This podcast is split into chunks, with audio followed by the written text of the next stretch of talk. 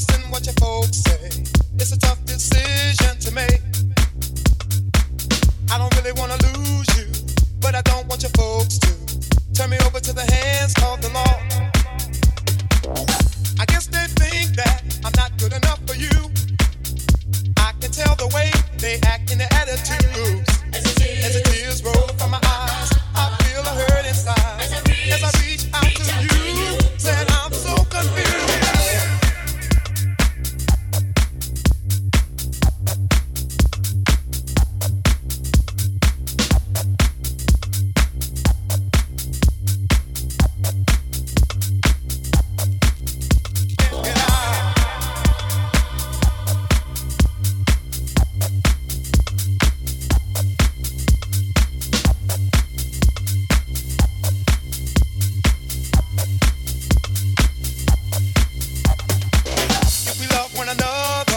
Why should we let this go further?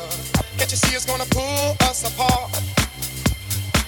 If you think I can afford to support you if you want to, ever think about ever settling down? I guess they think that I'm not good enough.